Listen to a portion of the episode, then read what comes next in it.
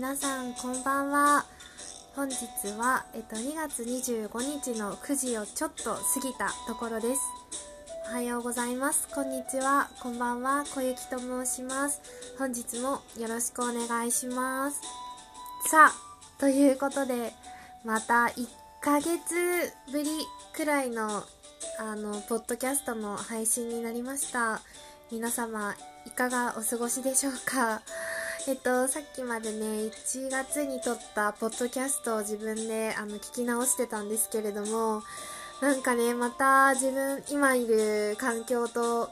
違ってて面白いなっていう風に思いました。なんかすごくね、こう、自分の記録としても、これはなんか定期的にポッドキャスト撮って配信していった方が、こうなんかすごいこう自分の成長だったりとか変化が感じられて、あの、面白いのかなというふうに思っております。ということで、現在、私小雪は絶賛転職活動中でございます。以前もね、転職活動しようかなと思ってして、ちょっとし始めてます、みたいな形だったと思うんですけど1月下旬から、ま、2月のずっとかな。中はずっと実は転職活動に力を入れてまあやってまして、まあ、最初はねえっ、とまあちょっと待ってくださいね。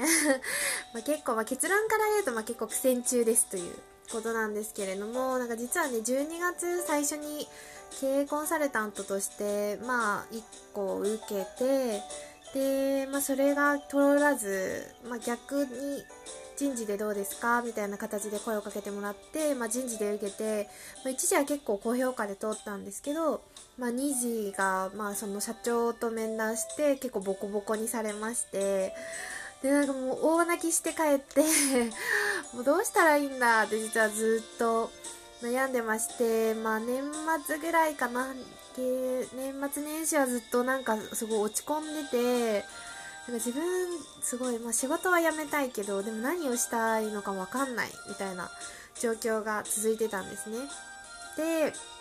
たまたま受けた IT コンサルの会社が内定が出たのが1月かな？下旬ぐらいかなで、なんかまあ、それ入社するかしないかみたいなところで、まあ、結局、まあしなかったんですね。なんか、金融機関向けの IT コンサルだったんですけど、まあどうしてもね、やっぱ金融からは出たいですと。でも IT はやってみたいし、なんかまあ顧客に対する課題解決っていうところも、まあすごく興味がありますみたいな話で、でもなんか違和感があってみたいな感じで、まあ最終的にはお断りする形になったんですけれども、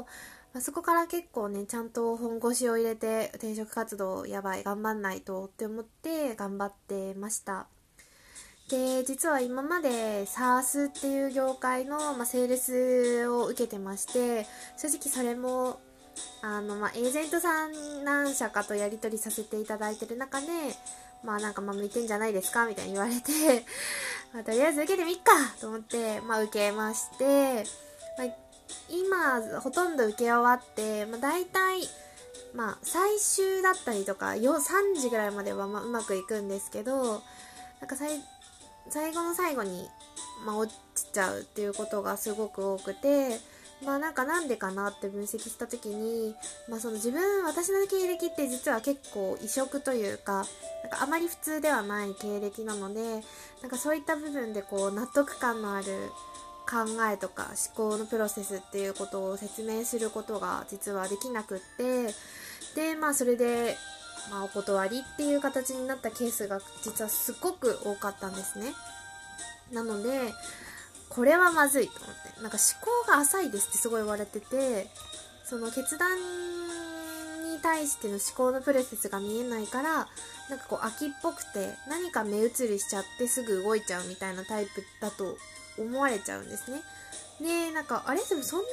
人間だったかな？自分ってすごく思って、実は最近、本当に先週ぐらいに初めてちゃんと自己分析、主にその過去の自分の思考のプロセスを、まあ、振り返って、まあ、チャートグラフにして分析してみたんですけど、やっぱね、考えてはいるんですよ。ただ、まあね、考えた、考えてるけど、決断と行動が早いので、まあ、行動した先でちょっと、まあ、失敗しちゃったりとか誤った行動しちゃったりっていうことがすごく多い人間なんだなっていうのをあの理解ができて、まあ、すごいこう自分自身のじ考えだったり過去が整理できたできました。でねもう一個ねタコ分析も力を入れてやりましてもうね 仲がいい子みんなに LINE して私のいいとこと悪いところ教えてもらえませんか？みたいな。でそしたらね正直もうめちゃめちゃびっくりしたんですけど大体みんな一緒だったんですよ。強いところは、まあ、自分自身の意志の強さと、まあ、向上心行動力っていうところだったんですね。まあそれもまあ何ですかね。結構自分私は大学を学部を変えていたりとか積極的に海外行ってたりとかしてたんで、まあ、そういうところで、ま、評価してもらったのかなと思うんですけど、まあ、一方でね弱みとして上がってきたのがもうダントツ。感情の起伏の激しさと他人への興味のなさ。ここがねもう二大巨頭で私の、まあ、欠点として、まあ、浮かび上がってきたんですね、まあ、すごい心当たりはあるんですけど、まあ、なんか自分の人生は大事にしなきゃみたいな後悔して生きたしたする生き方したくないなと思ってまあそうですね今まで生きてきた感じはあるんでなんかそういった部分まあたそういった中でまあ他人は他人だよねって正直思っちゃってますし自分がどう思うかっていう自分の気持ち目線で判断して決断して動くっていうことをしてしまってるんでまあおそらくそこが弱みとして見て取れちゃうのかなというふうに思います。だからね、まあ、今は銀行で、まあ、融資やってますけど、まあ、そんなねその感情の起伏が激しくて冷静さに欠ける人間でマイペースでっていうのはもうね絶対向かないんですよ。しかもなんか私がこうこう過去を深掘りしたってさっき言ったと思うんですけれどもその中でね自分がこう熱量が上がった経験って何だったのかなとか自分がやりがいに感じたことって何だったんだろうって思い出すと目標を達成すること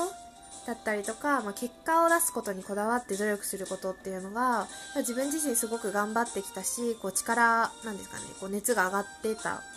経験だったんでどちらかというと二遊士は、まあ、周囲と同じペースで行動して足並み揃えてでまあ目標はないけどとにかく目の前のことを一つ一つコツコツこなして積み上げて実力つけていくっていう本当に私がやりがいに感じることとは真逆の環境にいるんですね。まあ、だからおそらく結構苦痛に感じることも多いし、まあ、面白みがないと感じてしまうゆえんなのかなというふうに思いました。実はこんな風に、まあ、他己分析自己分析をして、まあ、なんで自分がこう銀行に向いてないのかなとかじゃあどういう環境だったらいいのかなみたいなところを深掘りできてすごく良かったなと思いますで実はそういった中であなんかサースのセールスではねえわっていうのをすごく感じて、まあ、というのも私こんなんですかね、まあ、結構こうカルチャーというか文化系のやっぱり興味関心が高いと思っていてもともとね親がまあ、本当に毎年毎年劇団四季に連れてってくれてたりとかオーケストラ見に行ったりとかで小学校の時からもピアノ習ってたりとかして結構その音楽だったりなんかこうカルチャーっていうところに触れる機会がすごく多かったのでそういった部分でこう自分が何かの表現者になるっていうことを実は高校1年生ぐらいまで目指してたんですね。そうで高校1年生の時は本当に日大の演劇学科に入るんだと思って自分はなんか役者になるしかないみたいなでそれを親もすごく応援していてこうやっとやってやんぞみたいな思ってた人間だったんですよ。でそれをすっかり忘れてたんですけど。だからこそなんかこう自分の感性だったりとか自分のアイデアっていうのを大事にしてそれを形にしていくっていうことがすごくやりたいし、まあ、夢見てることだなっていうのをすごく感じました。でもなんでそういう考えを持っててここまで来てるんだろうって思ったらもうすごくね負けず嫌いなんだと思うんですね。あの、まあ、かなり成長意欲が強いなと自分では思っててなんかこう上昇志向というか周りの人間と一緒が嫌だからこれを頑張るみたいなこれを強みに私は武器に生きてくみたいな感じの考え方でこういろいろ新しいことに手をつけたりとか、まあ、上を目指して頑張ってきたタイプなので、まあ、そういったことが実を結んで銀行に入れたっていうのは、まあ、一理あるのかもしれないんですけども、まあ、その強みとね何かを作りたいっていう意欲がマッチしたなんかお仕事につけたらいいかなと今は思っております。で、まあ、そういった意味で、あのまあ、受発注型の営業の方がもしかしたらいいのかなという今思ってるのが、まあ、正直なところで、まあ、何かね受注をしてからがスタートでその受注したことに対してこうどうソリューションを提供していくか。でそれに対して結果を出して顧客を満足させるかみたいなところがもしかしたら私がやりたいことなのかなというふうに今はぼんやりですけど思っていまして。よし。選考受けるかってなっている状態であります、まあ、ただねやっぱり辛いものでなかなかね 気持ちも思うように続かないので、まあ、こういうラジオで息抜きしながら、まあ、頑張りたいなと思っておりますあなんかこんなにいっぱい就職の、うん、転職か、の話するつもりなかったんですけど、まあね、ちょっと自分自身の思考の整理も含めてお話しさせていただきました。ということで、今回は12分ぐらいでしたけど、いかがでしたでしょうか？まあ、聞いてて面白い話ではもしかしたらなかったかもしれないですし、どちらかというと私の思考の整理っていう部分が大きかったので、まあ、ちょっとこれは何か、まあ、暇な時に あの、何も聞く、聞くこ、聞くものないなって思った時に聞いてもらえればいいなと思います。ということで、またね、1ヶ月後になるか明日になるか分かりませんけども、また配信をさせていただきたいと思いますので、よろしくお願いします。ということで、本日は小雪がお送りしました。最後まで聞いていただきありがとうございました。それでは、さようなら。